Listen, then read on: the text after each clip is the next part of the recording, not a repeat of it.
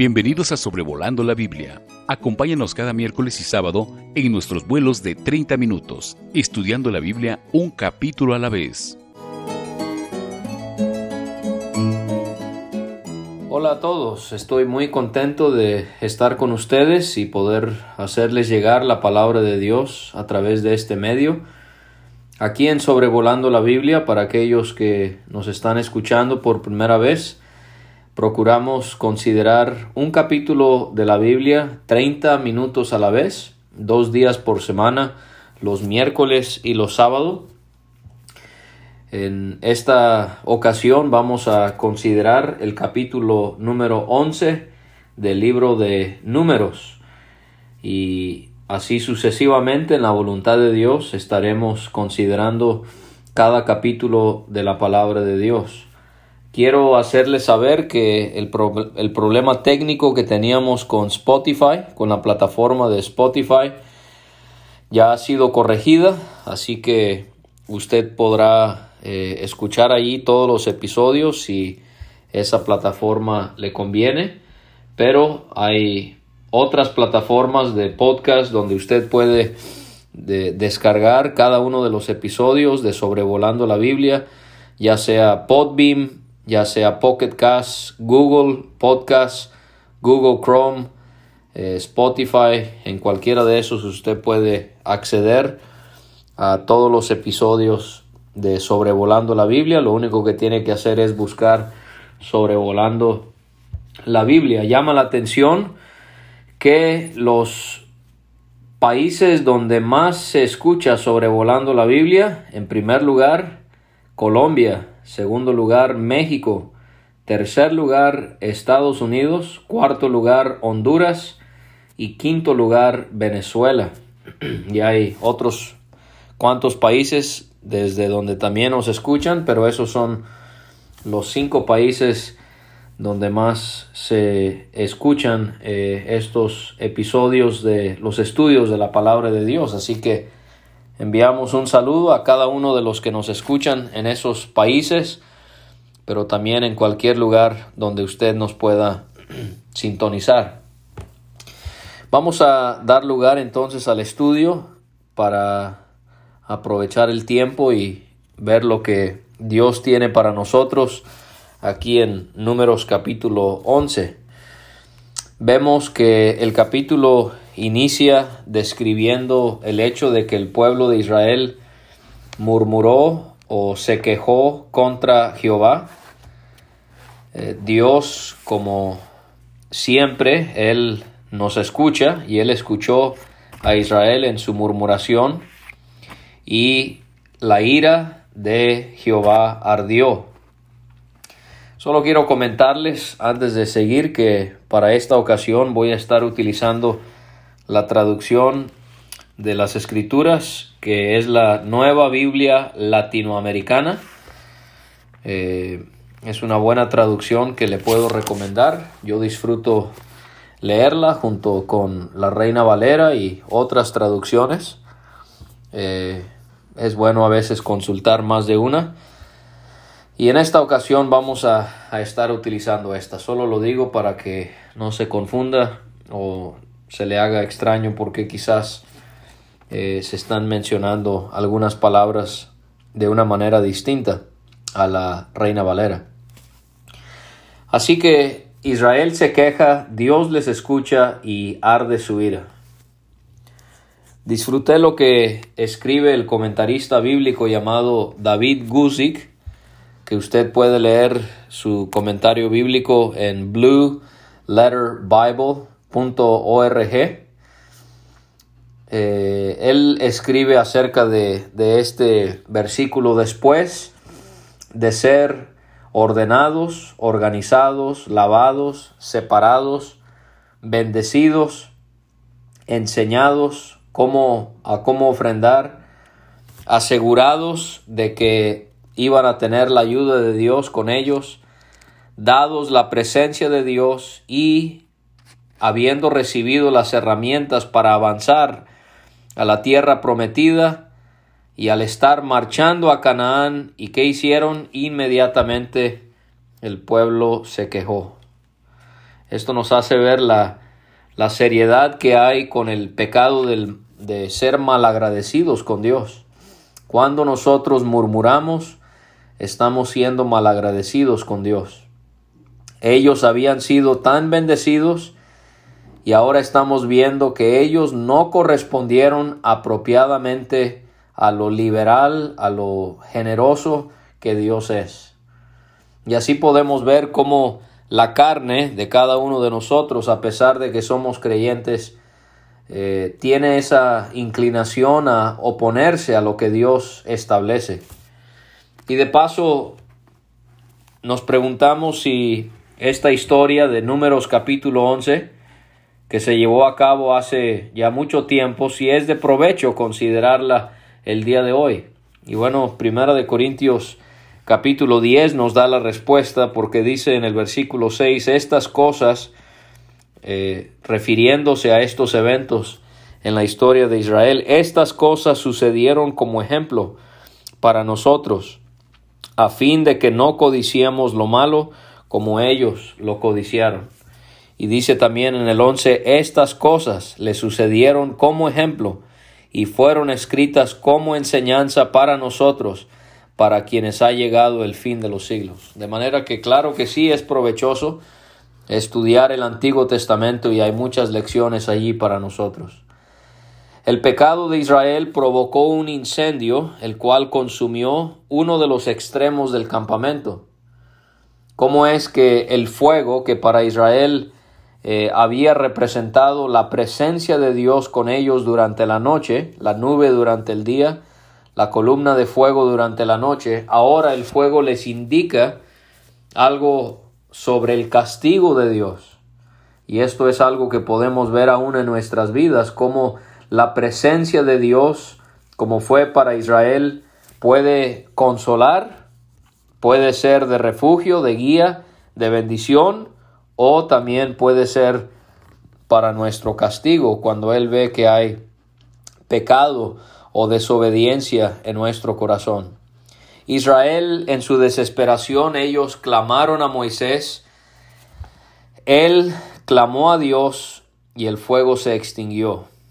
Pensamos en Moisés, cómo él sirvió de intermediario y cómo se asemeja a la intercesión que Cristo hace por los pecadores, pero la gran diferencia es que la ira de Dios no cayó sobre Moisés para que fuese aplacada su ira, cuando sí fue lo que sucedió con nuestro Señor. Él sí tuvo que llevar la ira por nuestros pecados.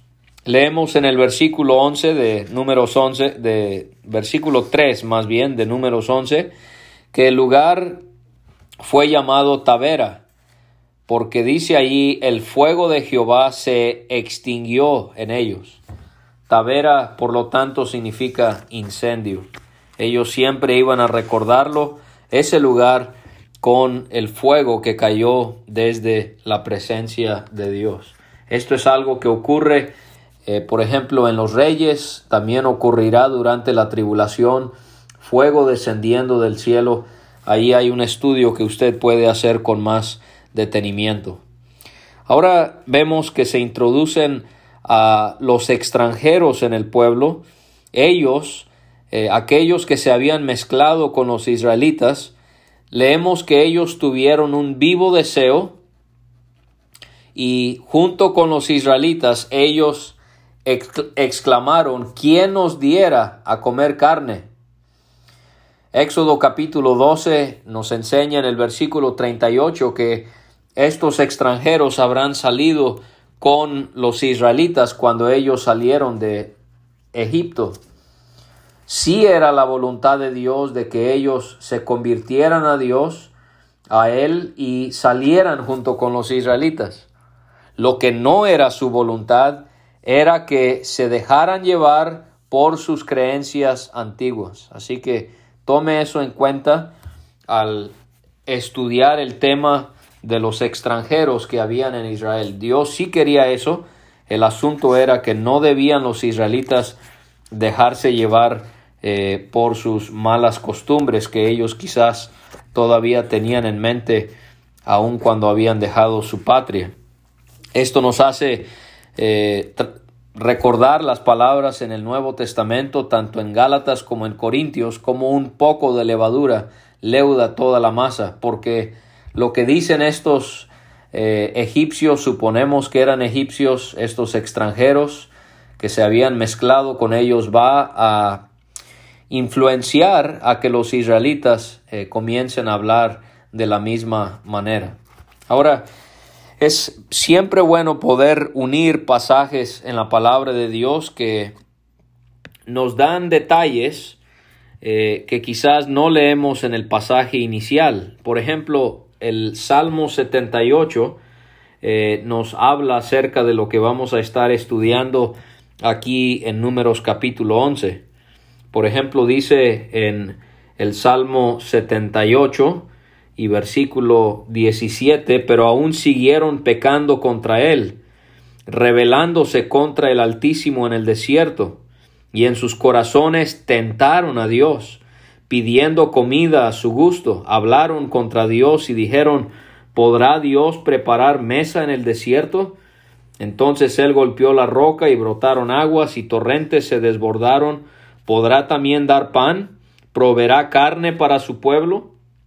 Por tanto, al oírlo, el Señor se indignó, un fuego se encendió contra Jacob y aumentó también la ira contra Israel, porque no creyeron en Dios ni confiaron en su salvación. Sin embargo, dio órdenes a las nubes arriba y abrió las puertas de los cielos, hizo llover sobre ellos maná para comer, y les dio comida del cielo. Pan de ángeles comió el hombre, Dios les mandó comida hasta saciarlos. Hizo soplar en el cielo el viento del este, y con su poder dirigió el viento del este. Él hizo llover sobre ellos carne como polvo, aladas aves como arena de los mares, y las hizo caer en medio del campamento, alrededor de sus viviendas, comieron y quedaron bien saciados, y les concedió su deseo. Antes de que hubieran satisfecho su deseo, mientras la comida aún estaba en su boca, la ira de Dios se alzó contra ellos y mató a algunos de los más robustos y subyugó a los escogidos de Israel. A pesar de todo esto, todavía pecaron y no creyeron en sus maravillas. Él, pues, hizo terminar sus días en vanidad y sus años en terror súbdito. Y entonces podemos tomar pasajes como estos y como otros que vamos a notar en unos momentos para poder darnos una mejor idea de lo que se llevó a cabo en esta ocasión con este pecado eh, de la murmuración.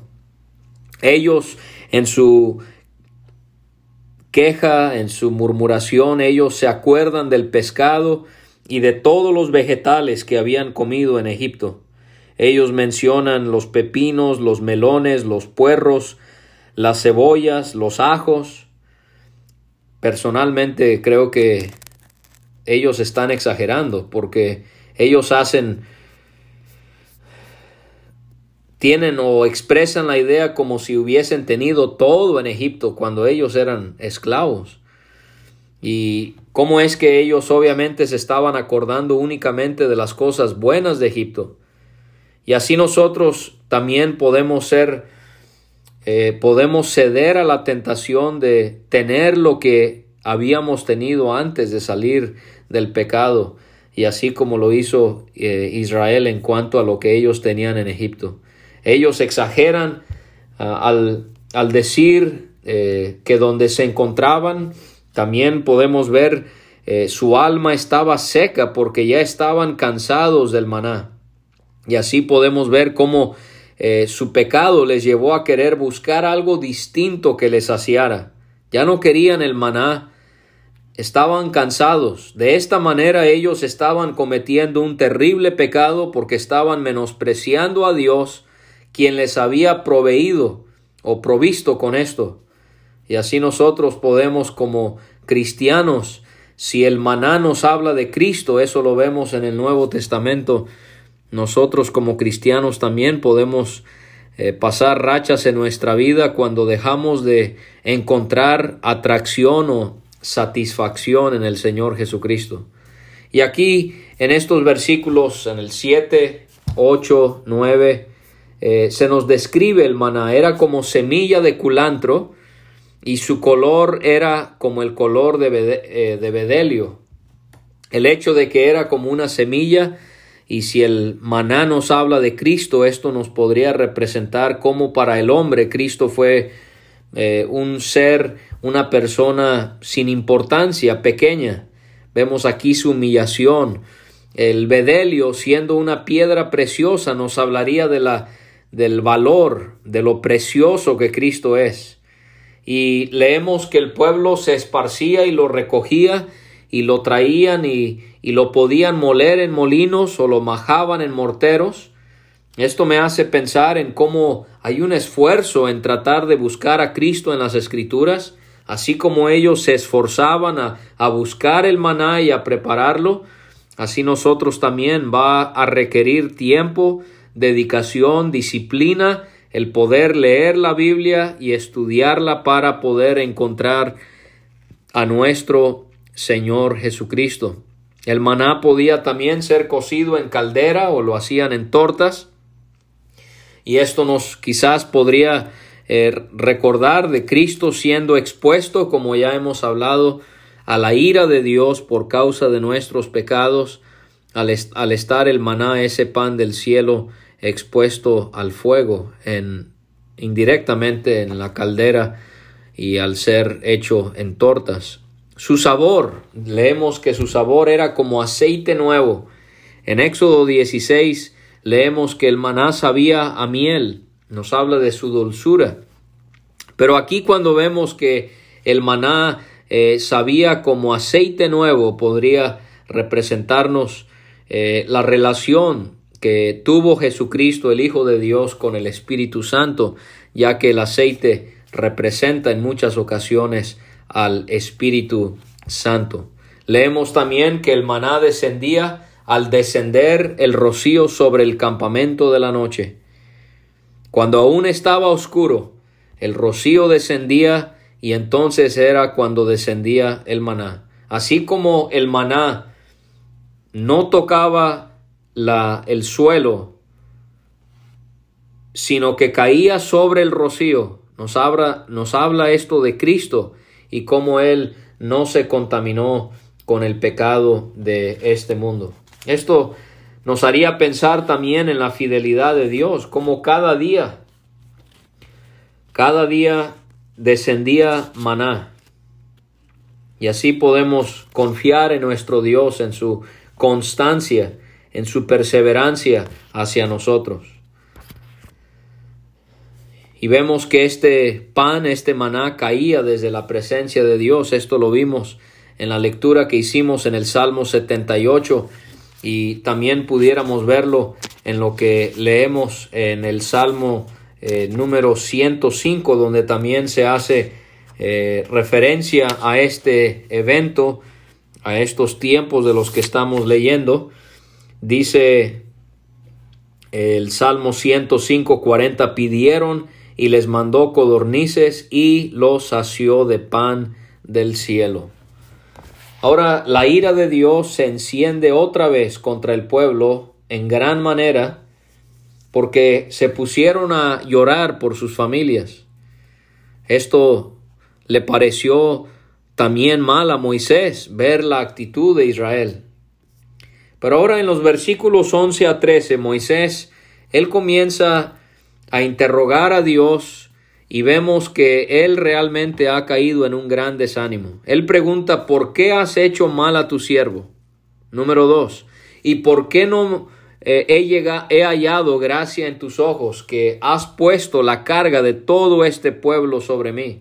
Tres, ¿concebí yo a todo este pueblo? Cuatro, ¿lo engendré yo para que me digas, llévalo en tu seno como lleva la que cría al que mama a la tierra de la cual juraste a sus padres?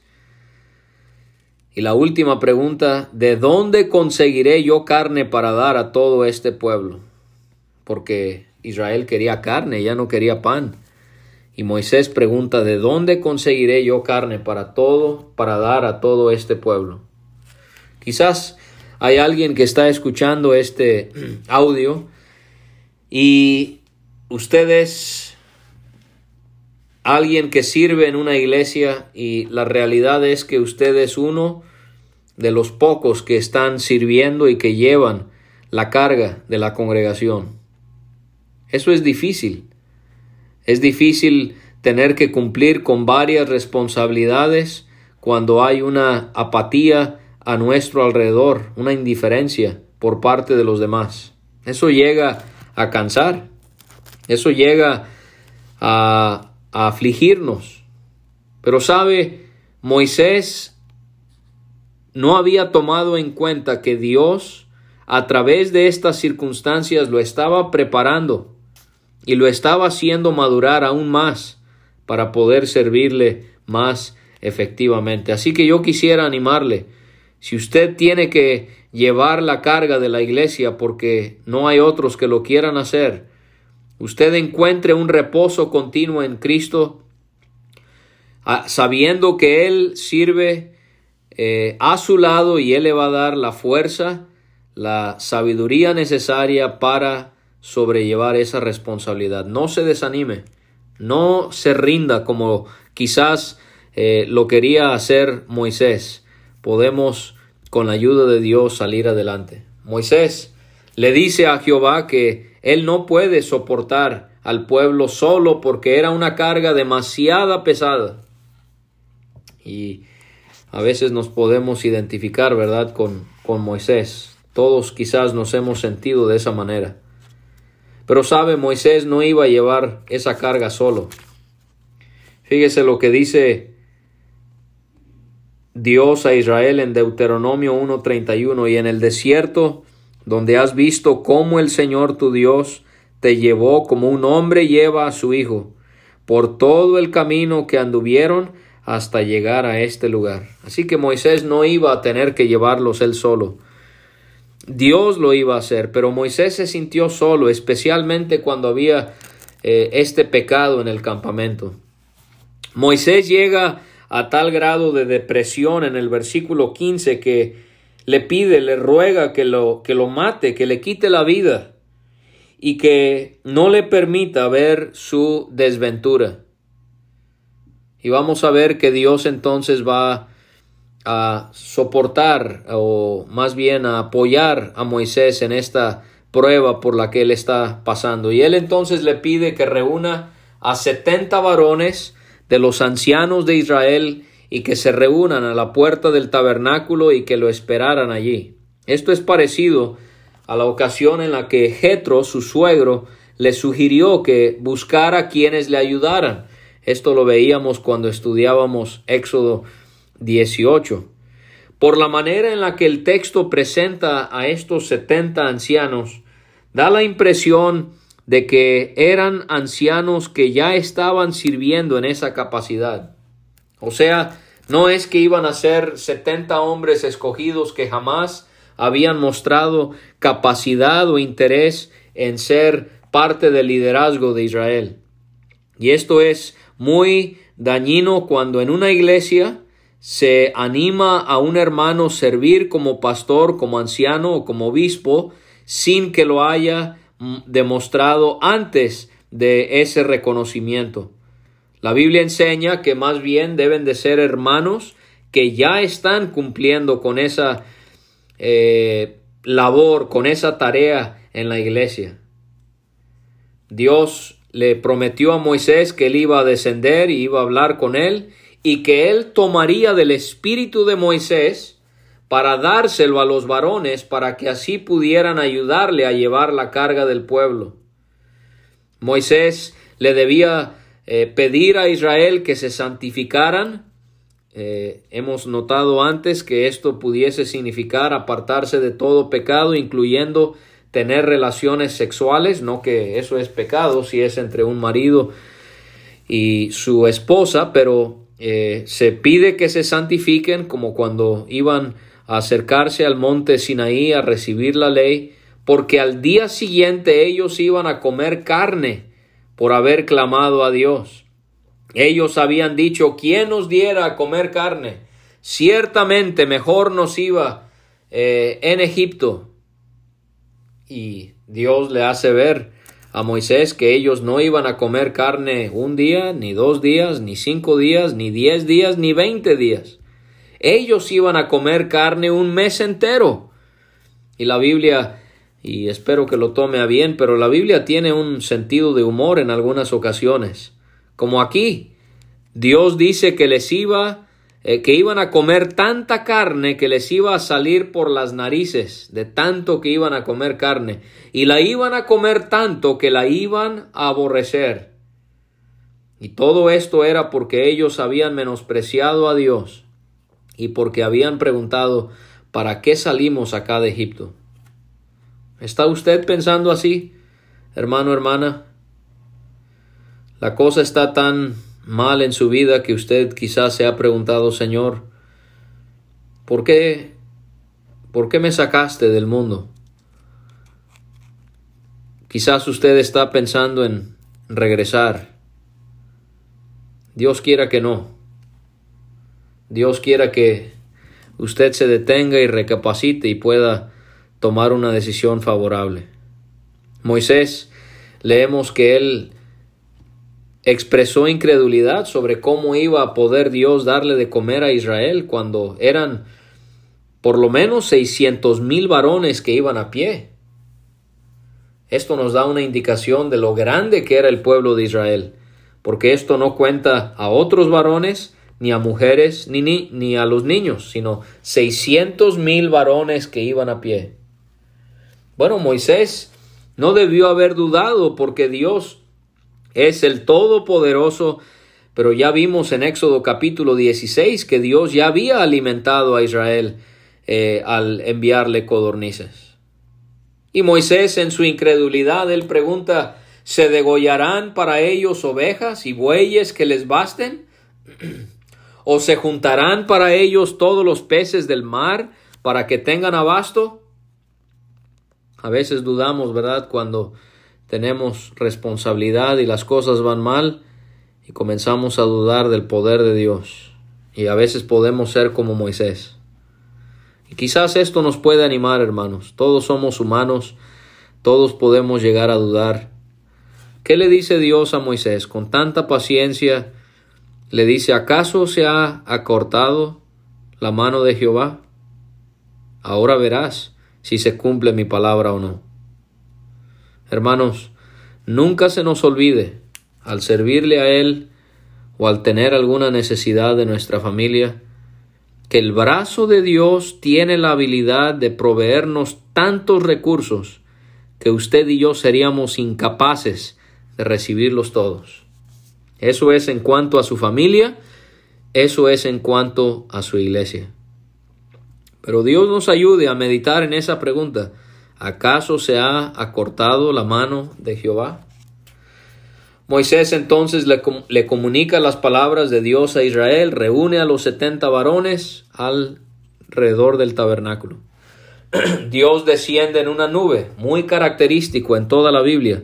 Vemos las nubes muy relacionadas con Dios y con su presencia. Y Dios habla a Moisés y toma de su espíritu para darles a los setenta varones.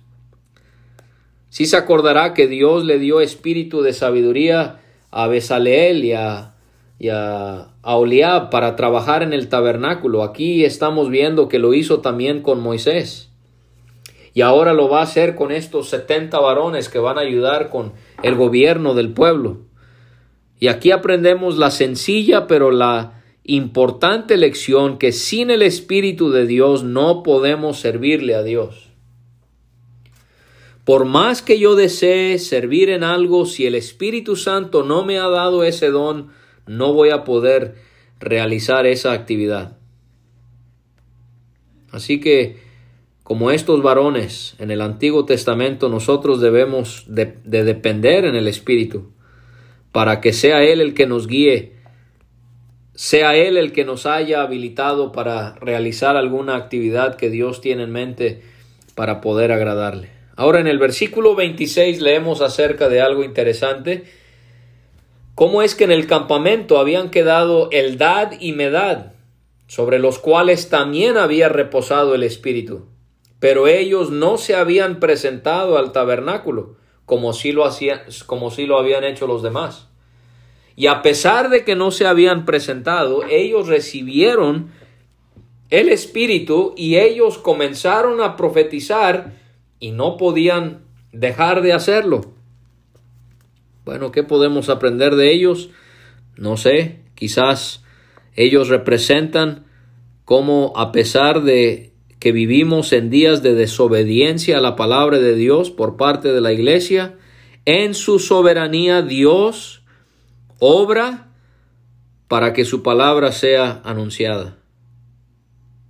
Vemos tantas cosas que son contrarias a la palabra de Dios, pero cómo en su soberanía Dios permite que estas mismas personas anuncien a Cristo como el Salvador o traten de edificar a creyentes a través de la palabra. El tiempo se nos ha ido, así que vamos a tener que correr junto con este joven que fue y le avisó a Moisés lo que estaba sucediendo. Aquí tenemos una de las menciones de Josué en su preparación como asistente de Moisés para un día convertirse él en el guía de Israel y le pide a Moisés que él impida que estos hombres profeticen. Puede ser que Josué haya tenido envidia o puede ser que Josué estaba genuinamente preocupado que estos hombres no se sobrepasaran eh, del orden establecido por Dios para que Moisés fuera el guía. Moisés le preguntó si tenía celos de él y le dijo que, que sería muy bueno que el Espíritu descendiera sobre todo el pueblo para que todos profetizaran. Aquí aprendemos algo de Moisés, que un hombre espiritual va a querer la ayuda de otros hombres espirituales. Es muy extraño cuando alguien quiere trabajar por sí solo en las cosas del Señor. Eso no existe, ni en el Antiguo ni en el Nuevo Testamento. Un hombre espiritual va a querer la ayuda de otros hombres espirituales. Moisés y los ancianos regresaron al campamento y Dios envió un viento que trajo codornices del mar. Y leemos ahí que las dejó sobre el campamento un día de camino a un lado y un día de camino al otro. Casi dos codos sobre la faz de la tierra durante todo el día y toda la noche y todo el día siguiente el pueblo recogió codornices. El que menos recogió recogió diez montones y las tendieron a lo largo del de, a, lo, largo eh, de, alrededor del campamento. Y fíjese cómo aquí en números 11, en Salmo 78, en el Salmo 106, le invito a que vea los versículos 13 a 15. Vemos que cuando aún tenían la carne en sus dientes, antes de que aún la masticaran, se encendió la ira de Dios y el pueblo fue herido con plaga muy grande. Dios nos está enseñando que Él les dio exactamente lo que querían, la carne, a través de estas codornices y en abundancia. Pero no era para bendecirles, sino era para castigarles. Tenga mucho cuidado, hermano, hermana, y yo también, con los pensamientos que pudiésemos llegar a tener sobre lo que Dios permite en nuestras vidas. Mejor aceptemos lo que Dios nos da, lo que Dios permite, porque nuestra rebeldía Dios pudiera utilizar exactamente lo que queremos, pero para castigarnos, para castigarnos. Mejor resignémonos al hecho de que Dios es soberano, Él es perfecto y Él sabe lo que permite.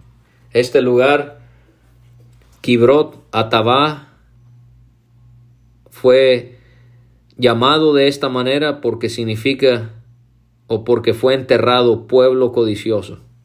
Pueblo codicioso fue sepultado ahí. Es la tumba de los codiciosos. La codicia es otro mal del que tenemos que tener mucho cuidado de no caer en ese pecado. Y termina el capítulo hablando como de Kibrot, Atabá, Atabá fueron a Acerot porque ahí iban a, estar por un tiempo. Gracias por escuchar este audio. En la voluntad de Dios eh, estaremos subiendo otro el día miércoles sobre Números capítulo 12. Un saludo a todos y que Dios les prospere y les bendiga en todo. Gracias por escuchar este estudio. Escríbenos a sobrevolando la Biblia gmail.com. Visita nuestra página www.graciamasgracia.com. Hasta la próxima.